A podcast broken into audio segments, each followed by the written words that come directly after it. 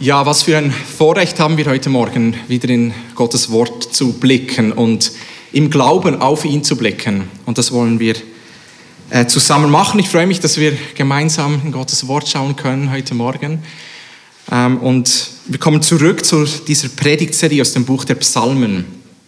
Ähm, ich habe euch bereits bei den letzten Predigten gesagt, dass wir alle wichtigen Themen des Alten Testaments in den Psalmen wiederfinden auf die eine oder andere Art und Weise. Wir wissen, dass die Psalmen Loblieder sind, Gebete sind. Und so haben wir bereits gesehen in ähm, der Predigt ähm, über Psalm 104, die ich vor einigen ähm, Wochen gehabt habe, über die Schöpfung. Dort wird uns Gott als Schöpfer dargestellt, als derjenige, der in seiner Macht, in seiner Souveränität alles erschaffen hat und am Schluss auch uns als Menschen in seinem Ebenbild geschaffen hat. Und dann die biblische Geschichte geht weiter. Wir lesen dann vom Sündenfall, vom Abfall der Menschen, von der Rebellion gegen ihn und auch die ähm, Auswirkungen, die diese Rebellion auf die Beziehung zu Gott, aber auch die Beziehung der Menschen untereinander hat. Und letztes Mal haben wir gesehen im Psalm 105, wie Gott nun mit Abraham besonders verfährt und wie er diesen Bund zusammen mit Abraham macht und wie wir dort diese Verheißung hören, dass Gott Errettung schaffen wird, endgültige Errettung durch diese Segenslinie, die von Abraham ausgeht. Dieser Bund, er zeigt Gottes Wille, sein Volk zu retten aus dieser selbst erschaffenen Misere. Und heute Morgen machen wir uns Gedanken über den Exodus, über den Auszug, über den Auszug von Gottes Volk aus der Sklaverei Ägyptens, ihren Lauf durch die Wüste und schließlich ihr Einzug in das verheißene Land. Das ist das Thema heute Morgen. Und wir sehen, wie dieses Versprechen von Gott an Abraham über diese glorreiche Rettung sich teilweise erfüllt im Exodus, aber hinblickt auf die viel größere Errettung und die viel größere Erlösung, die unser Herr Jesus Christus vollbracht hat. Der Text heute Morgen ist Psalm 114. Wenn ich euch bitten darf, Psalm 114 aufzuschlagen, das ist der Predigtext von heute Morgen. Psalm 114. Und wenn ich euch bitten darf, zum Lesen von Gottes Wort nochmals aufzustehen. Psalm 114 hören wir aus Gottes unfehlbarem Wort folgende Worte. Als Israel aus Ägypten zog, das Haus Jakob aus dem Volk fremder Sprache, da wurde Judas sein Heiligtum, Israel sein Herrschaftsgebiet. Das Meer sah es und floh. Der Jordan wandte sich zurück. Die Berge hüpften wie Widder, die Hügel wie junge Schafe. Was kam dich an, o Meer, dass du geflohen bist Du Jordan, dass du dich zurückwandtest. Ihr Berge, dass ihr hüpftet wie Widder, ihr Hügel wie junge Schafe. O Erde, erbebe vor dem Angesicht des Herrschers, vor dem Angesicht des Gottes Jakobs, der den Felsen verwandelte in einen Wasserteich, den Kieselfels in einen Wasserquell. Bis hierher Gottes Wort. Ich bete. Lieber Vater, wir danken dir für dein Wort. Wir danken dir, dass wir dein Wort haben dürfen und es in aller Freiheit lesen dürfen. Und wir beten jetzt darum, dass du durch deinen guten Heiligen Geist zu, unserer, zu unseren müden Herzen sprichst. Wir beten das in Jesu Namen. Amen. Du dürft gerne wieder Platz nehmen. Ja, alle unter uns, die im Militär waren, sie können sich mit folgender Geschichte gut identifizieren. Jeder Tag in der Rekrutenschule wird mit einer sogenannten PDID abgeschlossen. Parkdienst, das ist die Wartung des ähm, Materials, das man verwendet, und ID, der innere Dienst, die Wartung der persönlichen Ausrüstung, Körperhygiene und Reinigung der Unterkunft. Und so mussten wir jeden Abend unsere Militärstiefel putzen. Und das war ein ganzes Prozedere. Man nimmt die Schnürsenkel raus, man putzt diese Schuhe, man fettet sie ein und am Schluss muss man die Schnürsenkel wieder sauber einfädeln. Und dabei gab es bestimmte Regeln zu beachten. Unter anderem mussten die Schnürsenkel entfernt und parallel zueinander hergelegt werden. Aus irgendeinem Grund habe ich diese Regel missachtet und diese Schnürsenkel nicht parallel hingelegt.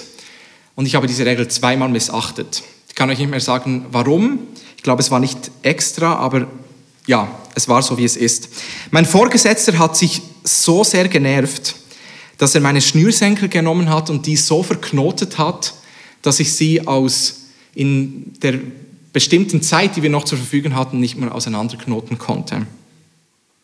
Und ich wusste, dass wenn ich es nicht schaffen würde, es nicht eine persönliche Bestrafung für mich geben würde, sondern für alle 30 Kameraden zusammen.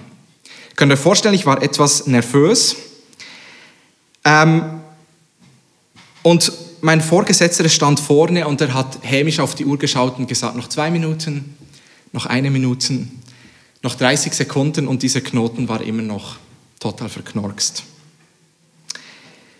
Kurz bevor das die Zeit abgelaufen war, hat sich der Kamerade vor mir umgedreht, hat seine fertigen Schuhe genommen, auf meinen Tisch gestellt und meinen unfertigen Schuh auf seinen Tisch gestellt.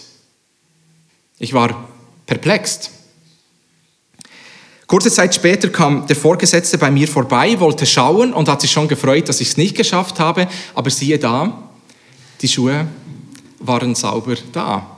Auch er war perplex. Der Pfander hat es geschafft. Es war ein Sieg für mich und zu meiner eigenen Schande habe ich das mit einem hämischen Lachen meinen Vorgesetzten auch fühlen gelassen. Das war nicht so nett. Er hat nämlich nicht gemerkt, dass meine Schuhe bei meinem Kameraden vordran waren. Aber eigentlich war es kein Sieg für mich. Eigentlich hat mein Kamerade mich aus dem Schlamassel befreit.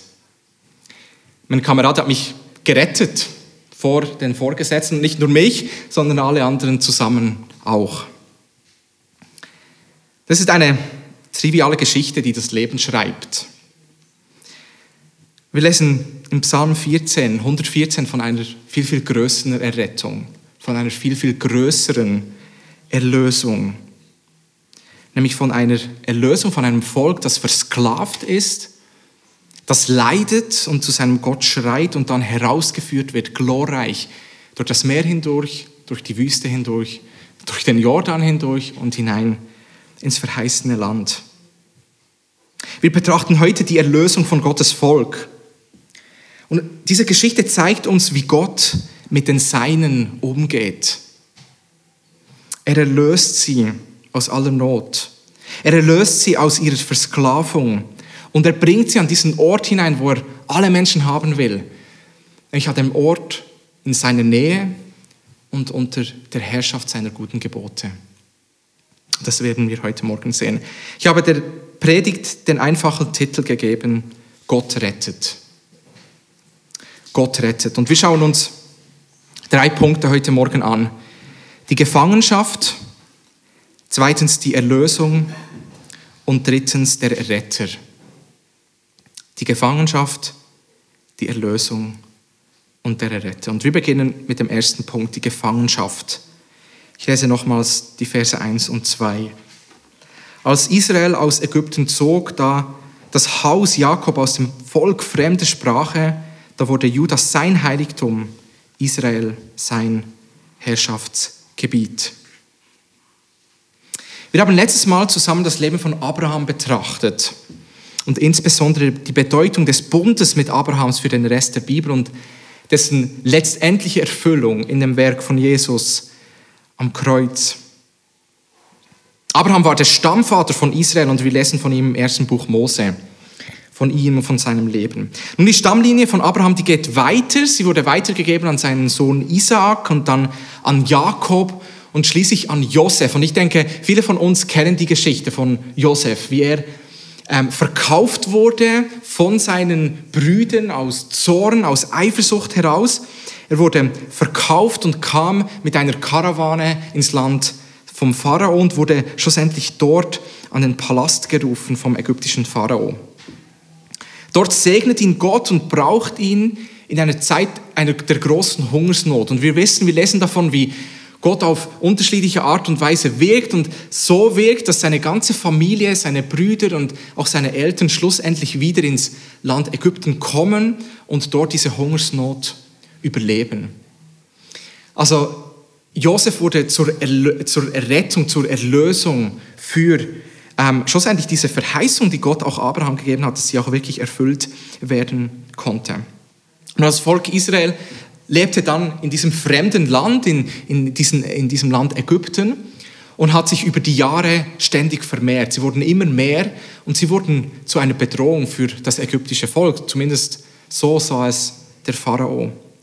Der Pharao, der nach diesem Pharao kam, der ähm, Josef noch persönlich kannte, der nichts von Gottes großer Bewahrung wusste. Und er lässt dieses ganze Volk versklaven. Zwangsarbeit unter schwersten Bedingungen. Ihnen wurde alle Rechte entzogen. Sie wurden unterdrückt und mussten eigentlich die Arbeit verrichten, um ähm, den Reichtum des Pharaos zu vermehren. Und wir kennen solche Beispiele aus der Menschheitsgeschichte nur zu gut und leider geschehen solche Verbrechen bis heute, wo ganze Volksgruppen unterdrückt werden. Nun, das Volk leidet und wir lesen, dass es in ihrer Not zu Gott schreit und um Errettung bittet. Und diese Rettung kommt in der Person von Moses. Moses wird Anführer, er tritt vor dem Pharao ein und dieser Pharao hatte mehrmals die Möglichkeit, das Volk einfach ziehen zu lassen. Sie wollten nämlich wieder zurückziehen mit ihren ganzen Habe, zurück in ihr Land. Aber er verwirft das immer und immer wieder. Und nicht einmal die vielen Plagen mögen sein hartes Herz erweichen. Der Pharao sieht unglaubliche Machttaten, doch diese Machttaten verhärten sein Herz umso mehr. Der Pharao ist ein, ein trauriges Beispiel von einem Menschen, der Gottes Wirken und seine Macht gesehen hat, jedoch wie verbissen daran festhält, sich wie verbissen wehrt, sein Leben unter die mächtige Hand Gottes zu stellen. Der Pharao, er stellt eine Warnung für uns alle da heute Morgen.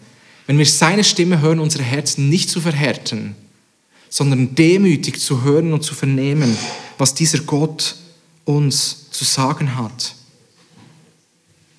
Und wie oft kennen wir das von, vielleicht von Menschen in unserem Umfeld? Wie reagieren sie auf die Botschaft der Bibel? Mit, vielleicht mit Abwehr, vielleicht mit Spott oder mit einem Lachen, aber sicherlich mit vielen Ausreden, warum gerade sie sich nicht diesem Gott unterwerfen sollten und ihm folgen sollten. Und wie gesagt, deswegen spricht Gott so oft in der Bibel, heute, wenn ihr meine Stimme hört, verstockt eure Herzen nicht, macht eure Herzen weich, wenn ihr mein Wort hört. Nun, das Buch Exodus zeigt uns, wie Gottes Volk machtvoll aus dem Land Ägypten und aus der Sklaverei herauszieht. Nochmals Vers 2, da wurde Juda sein Heiligtum und Israel sein Herrschaftsgebiet. Juda und Israel sind Begriffe für Gottes auserwählten Volk, für eben diese Volksgruppe, die ausgezogen ist aus Ägypten, die diese machtvollen Taten Gottes gesehen hat. Und Juda soll das Heiligtum werden und Israel das Königreich. Was, was bedeutet das? Heiligtum. Es bedeutet dieser Ort, wo Gott den Menschen nahe kommt. Dieser Ort, wo Gott lebt in seiner gnädigen und liebevollen Gegenwart. Wir sehen das nachher, wenn das Volk in, in die Wüste kommt mit diesem Zelt der Stiftshütte. Und wir sehen es später im Tempel, der gebaut wird. Und wir sehen es später in Jesus Christus, wie Gottes Wille, Gottes Wunsch immer ist, den Menschen nahe zu kommen, den, zu den Menschen zu kommen, bei ihnen zu leben und die Menschen in seiner Gegenwart zu haben. Also Judas soll sein Heiligtum sein. Aber Israel soll auch sein Königreich sein. Was bedeutet das? Königreich bedeutet der Ort, wo Gott die Menschen mit seinen guten Geboten anleitet und sein Volk immer mehr seinem Wesen ähnlich wird. Es sind diese beiden Dinge. Gott will seinem Volk nahe sein und Gott will, dass sein Volk unter seinen guten Geboten lebt, unter seinen guten Anweisungen lebt. Und das war Gottes Plan von Anfang an mit seinem Volk. Und nicht nur mit seinem Volk, es ist Gottes Plan für jeden Menschen auf dieser Welt, für dich und für mich. Gottes, Gott möchte nahe sein.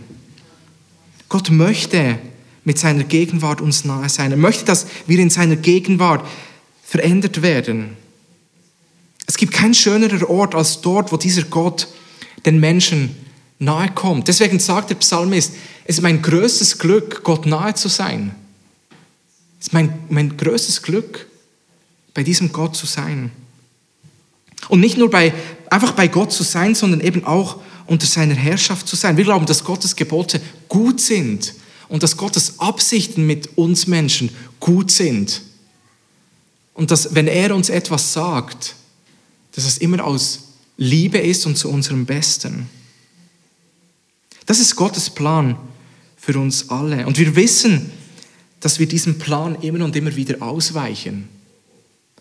Dass wir immer wieder von diesem Ort weggehen und weggehen wollen, wie wir uns immer wieder hingeben, diesen anderen Göttern, die wir in unserem Leben machen. Der Mensch will eine eigene Zukunft planen. Er ist ein unabhängiges Wesen. Er braucht niemanden, der ihm sagt, was er zu tun und zu denken hat. Und die Bibel nennt dieses Streben nach Unabhängigkeit Sünde und diese Sünde haftet uns alle an, ob wir wollen oder nicht. Wie Israel in Ägypten, so sagt die Bibel, dass wir alle in der Sklaverei leben, in der Sklaverei unserer eigenen Sünde. Und wir tun das, was wir gerade Lust drauf haben, dieses Streben nach Unabhängigkeit, das den Pharao bewegte, aber die auch, das auch die meisten Menschen um uns herum bewegt. Aber wir wissen, dass Gott uns nicht in diese Sklaverei lässt. Er schafft Erlösung. Gott rettet. Und das bringt uns zum zweiten Punkt, die Erlösung. Lass uns doch mal das Verse 3 und 4 lesen. Das Meer sah es und floh. Der Jordan wandte sich zurück. Die Berge hüpften wie Widder, die Hügel wie junge Schafe. Das Buch der Psalmen ist eine Sammlung von Gebeten, von Lieden. Sie wurden gesungen und sie dienen bis heute als Quelle der Ermutigung und Trost.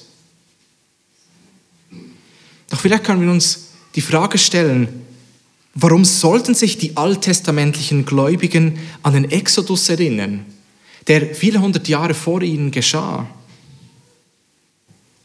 Warum gibt es Psalme, die gesungen wurden, welche von diesem historischen Ereignis berichten? Oder vielleicht eine andere Frage, warum ist es für uns heute wichtig, dass wir uns Gedanken machen an diesen Exodus, an diesen Auszug? Warum ist es wichtig? Warum ist diese Botschaft wichtig für uns heute? Nun, das Beispiel des Auszuges, des Exodus unterstreicht, dass Gott in der Vergangenheit gerettet hat. Und wenn wir wissen, dass er in der Vergangenheit gerettet hat, dann kann er auch die endgültige Errettung vollbringen. Und wenn er das ankündigt in Abraham und wir es teilweise sehen, erfüllt im Exodus, dann können wir uns sicher sein, dass es es endgültig vollenden wird in Jesus Christus und für uns heute, dass wenn er damals gerettet hat, dass er auch heute rettet. Die, diejenigen, die sich noch an die Predigt zu Psalm 104 erinnern, die wissen, dass wenn die Schrift von Wasser spricht, Wasser als etwas Furchterregendes dargestellt wird. Wasser mussten immer in, die Schranken gewiesen werden von Gott. Wir lesen es, als Gott die Welt geschaffen hat. Wir lesen davon, wie ähm, überall Wasser war auf der Welt und wie sie wüst und leer war und wie Gott sprechen muss und das Wasser weicht, damit ähm, die, das Land hervorkommen kann. Und wir lesen es immer und immer wieder, wie Wasser ein Zeichen von, von etwas Gefährlichem ist, von dem Inbegriff sogar vom, vom Bösen, das von Gott in die Schranken gewiesen werden müssen. Die tiefen Wasser sind ein Ort der Bedrohung für den Menschen und so erstaunt es uns nicht, dass wir auch hier wieder von Wasser hören. Wir lesen von zwei verschiedenen Wassern, vom Schilfmeer und vom Fluss Jordan.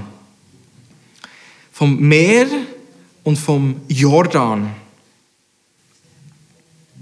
Denken wir also nochmals zurück, das Volk zieht nun aus, es will in dieses verheißene Land ziehen, aber das Wasser, dieses Schilfmeer, höchstwahrscheinlich das Rote Meer, blockiert den Weg für das Volk. Und wenn wir uns das vor Augen führen, es ist dieses Volk ein, ein Volk mit Zehntausenden von Leuten, die mit ihrem wenigen Haben Gut, die sie noch hatten, herausgezogen ist. Eine, eine große Menge zu Fuß in der Wüste.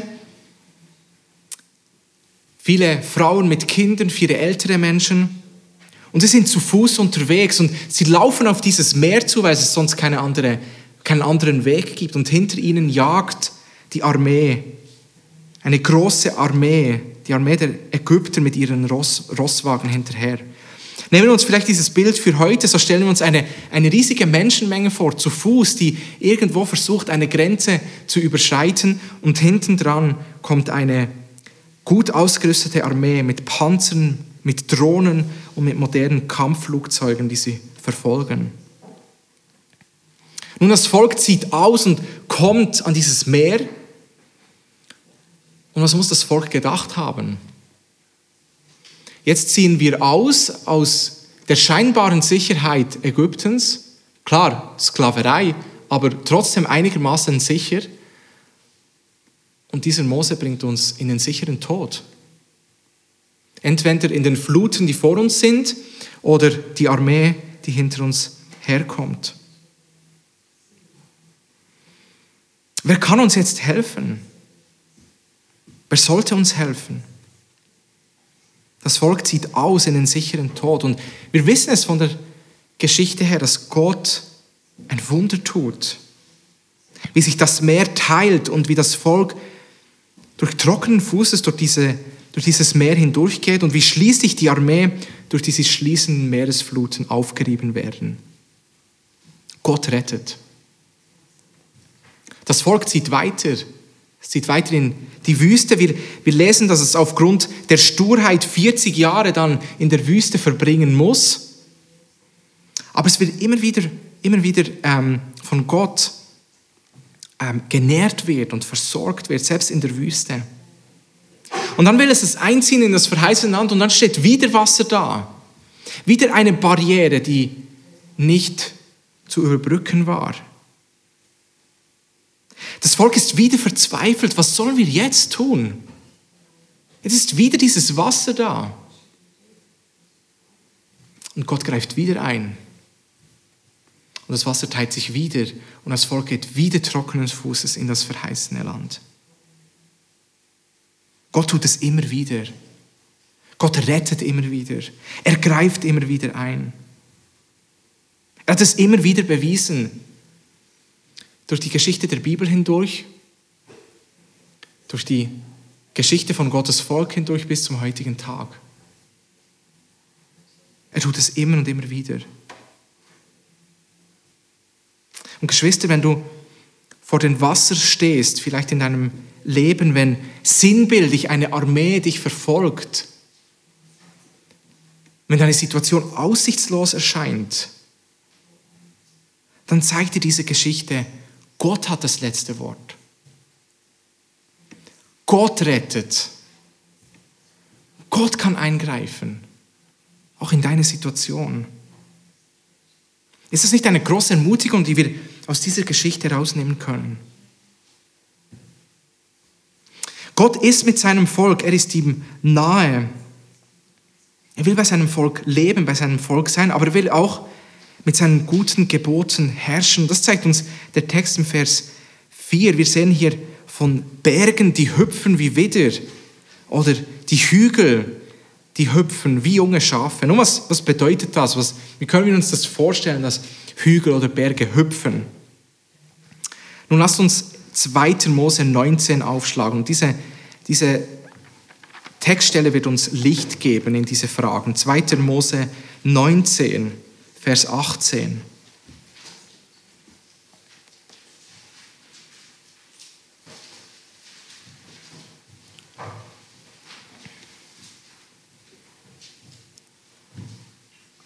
Zweiter Mose 19, und wir lesen hier, wie Gott, wie, wie Gott der Herr auf dem Sinai seinem Volk erscheint. Und kurz danach im Kapitel 20 gibt er sein moralisches Gesetz wieder, seine, die zehn Gebote, die er seinem Volk gibt, sein moralisches Wesen offenbart. Und wir lesen hier folgendes, 2. Mose 19, ich lese Vers 18. Aber der ganze Berg Sinai rauchte, weil der Herr im Feuer auf ihn herabstieg. Und sein Rauch stieg auf wie der Rauch eines Schmelzofens und der ganze Berg erbebte heftig. Wir lesen hier, wie Gott nahe kommt, wie Gott auf die, auf die ähm, Erde herabkommt mit seiner Herrlichkeit, auf die Erde trifft und wie der Berg heftig bebt. Nun ist es nicht so, wenn, wenn wir auf irgendein Element etwas eingravieren wollen, dann nehmen wir ein Element, das stärker ist, beispielsweise ein Mineral, das stärker ist, ein Diamant. Und wir wissen, wenn wir mit diesem Diamant beginnen zu ritzen, beispielsweise auf Metall, dann gibt das Metall nach. Und so ist es auch hier, wenn Gott auf die Welt kommt in seiner Größe. Das Alte Testament spricht von einem Gewicht Gottes, Gewicht der Herrlichkeit.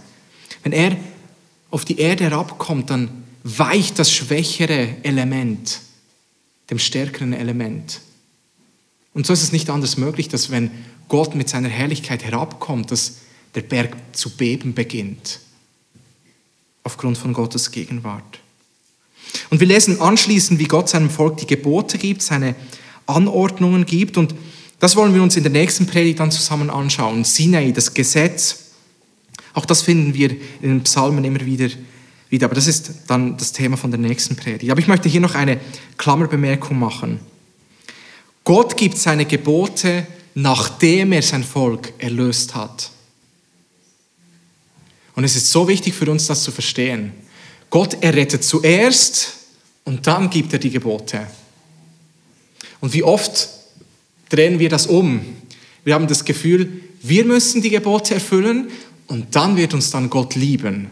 Dann wird er uns dann gnädig sein. Und die Bibel macht immer und immer wieder klar, und wir finden das im Alten Testament, wir finden es im Neuen Testament, Gott ist immer der gleiche, gestern, heute und in aller Ewigkeit. Es ist immer zuerst Errettung und dann Gebote. Klammer zu.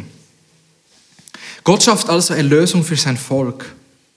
Er lässt es aus der Gefangenschaft ausziehen. Er führt es durch die Wüste mit diesem endgültigen Ziel der Landeinnahme, wo Gottes Volk bei ihm zur Ruhe kommen soll.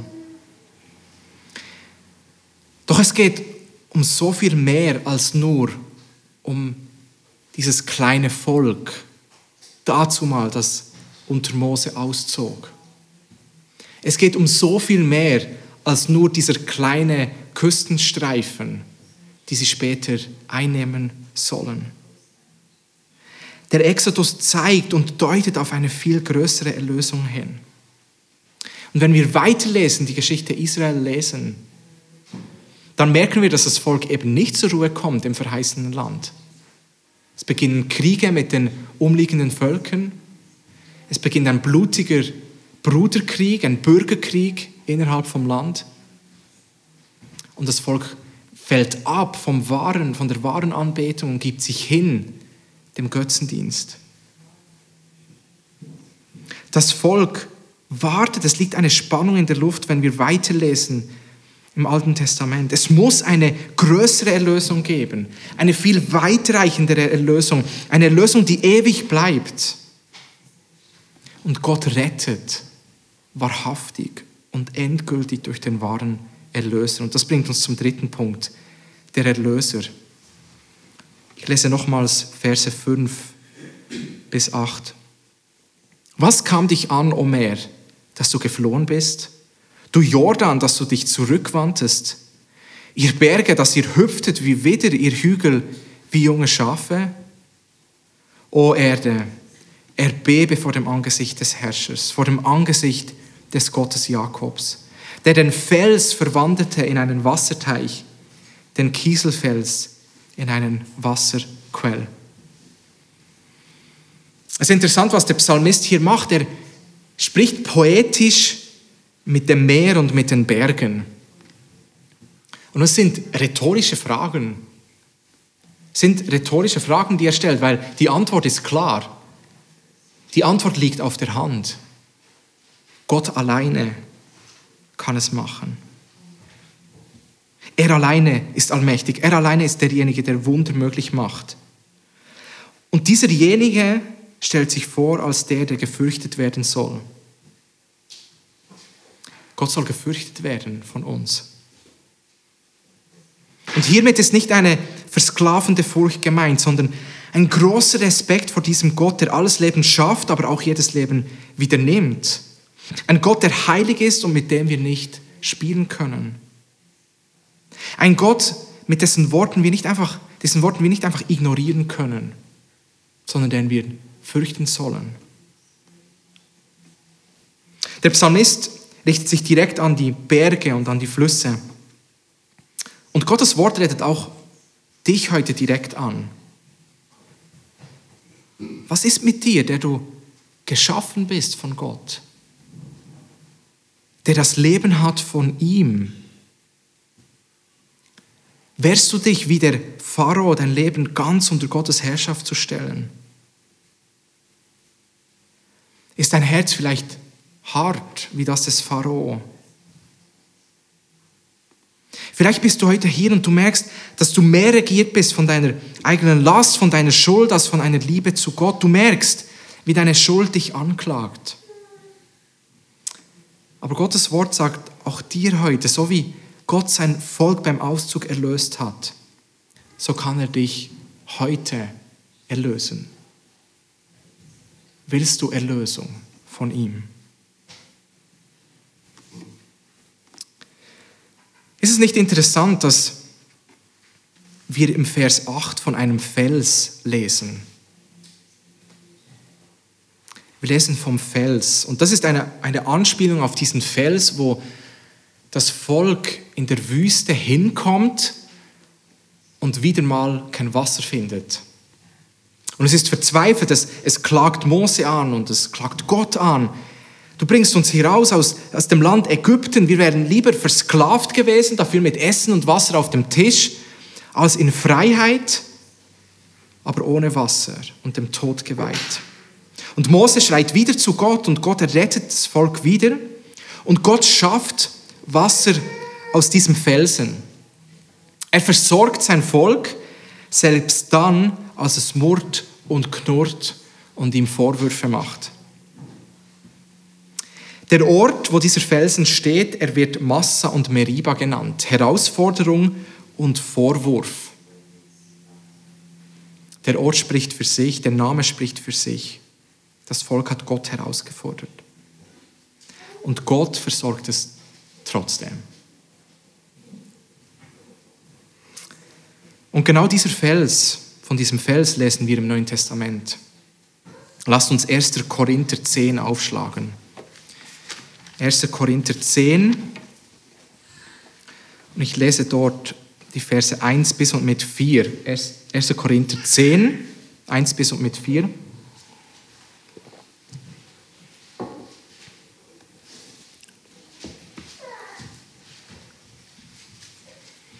Wir lesen diesen, diese ersten vier Verse und wir werden sehen, wie Paulus hier auf eben gerade diese diese Ereignisse Bezug nimmt. Ich will aber nicht, meine Brüder, dass ihr außer Acht lasst, dass unsere Väter alle unter der Wolke, also Gottes Gegenwart, gewesen sind und alle durch das Meer hindurchgegangen sind. Sie wurden auch alle auf Mose getauft in der Wolke, also Gottes Gegenwart, und im Meer. Und sie haben alle dieselbe geistliche Speise gegessen, das Manna, und alle denselben geistlichen Trank getrunken. Denn sie tranken aus einem geistlichen Felsen, der ihnen folgte. Der Fels aber war Christus. Der Fels aber war Christus. Christus ist der letztendliche Erlöser. Nicht nur vom ethnischen Israel, sondern vom wahren Israel, also von allen Gläubigen, von allen Zeiten. Jesus rettet. Und diese Erlösung ist so viel größer als diejenige, welche wir beim Exodus mit dem Volk Israel gesehen haben. Als die Zeit erfüllt war, da sandte Gott seinen Sohn. Gott wird Mensch in Jesus Christus. Er kommt uns ganz nahe. Gottes Hütte, Gottes Zelt, Gottes Tempel bei den Menschen. Jesus verlässt die Herrlichkeit des Himmels. Er beugt sich tief und er kommt herab in diese sündgeplagte Welt. Voller Gerechtigkeit, voller Krankheit, voller Tod, voller Anfechtung. Und Jesus lebt dieses Leben, das wir alle hätten leben sollen. Er ist sündlos. Doch er wird von Sünder verurteilt. Er wird ans Kreuz geschlagen. Und dort stirbt er, der Gerechte für die Ungerechten. Er nimmt die Sünden von einer Vielzahl von Menschen auf sich und stirbt unter dem Zorn Gottes. Doch er bleibt nicht im Grab, sondern er steht nach drei Tagen glorreich auf. Nimmt unsere Schuld auf sich und gibt uns Frieden mit Gott. Und er ruft jeden von uns auf, heute Morgen Buße zu tun, also uns abzuwenden von unseren alten Wegen, von unseren eigenen Wegen, die wir doch alle gerne so, so gerne gehen möchten, und uns im Glauben hinwenden, ihm hin diesem Mann, der am Kreuz mit seinem Tod erretten kann.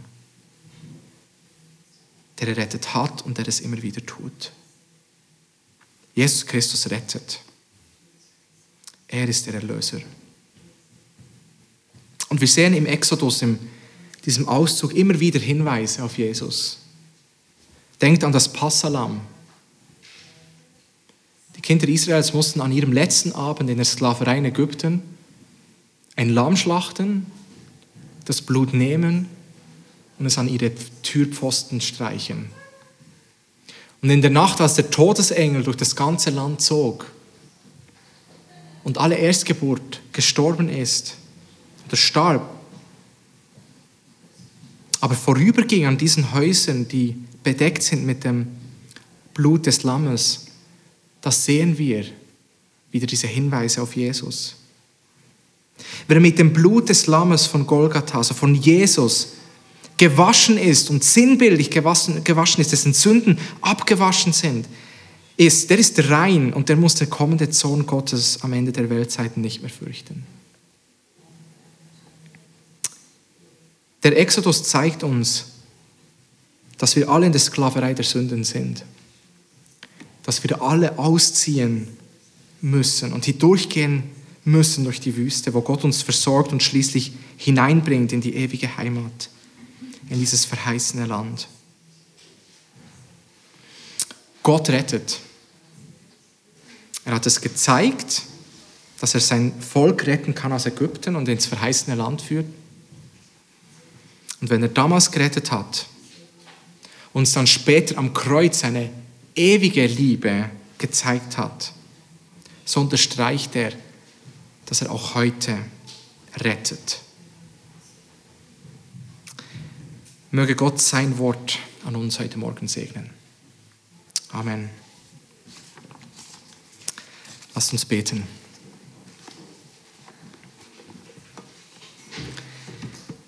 Herr, wir sind dir so dankbar, dass du uns nicht in unserer eigenen Schuld gelassen hast, in unserer selbstgewählten Gefangenschaft und in unserer selbstgewählten Sklaverei, Herr. Du hast uns nicht an diesem Ort gelassen. Herr, du hast uns nicht uns selbst überlassen. Herr, wir wissen, wie schlimm dass es um uns steht, wenn wir uns selbst überlassen sind. Herr, du schaffst Errettung. Du schaffst Erlösung. Und wir danken dir für diese Erinnerung vom Exodus, wo wir sehen, diesen Auszug von deinem Volk, glorreich, mit vielen Wunden, Herr, hast du dein Volk ausgeführt, herausgeholt, herausgerufen, Herr. und hineingebracht an diesen Ort, wo es sein sollte, Herr. Herr, und wir danken dir, dass es hinweist auf Jesus und auf das, was er für uns vollbracht hat. Am Kreuz, wo er für uns gestorben ist, Herr. Wir danken dir, dass du uns gerettet hast, dass du uns zu deinen Kindern gemacht hast, Herr. Herr, hilf uns, dass wir dieses kostbare Geschenk nie einfach so hinnehmen, sondern dass wir neu erfüllt werden von dieser großen Liebe, von dieser großen Macht, von dieser großen Gnade, Herr. Hilf uns, dich zu fürchten, Herr. Hilf uns, zu deiner Ehre zu leben, Herr. Hilf uns, dass wir auf den wahren Felsen unseren Leben bauen, auf Jesus und auf ihn allein. Herr, dir gebührt alle Ehre. Und wir beten all das in Jesu Namen. Amen.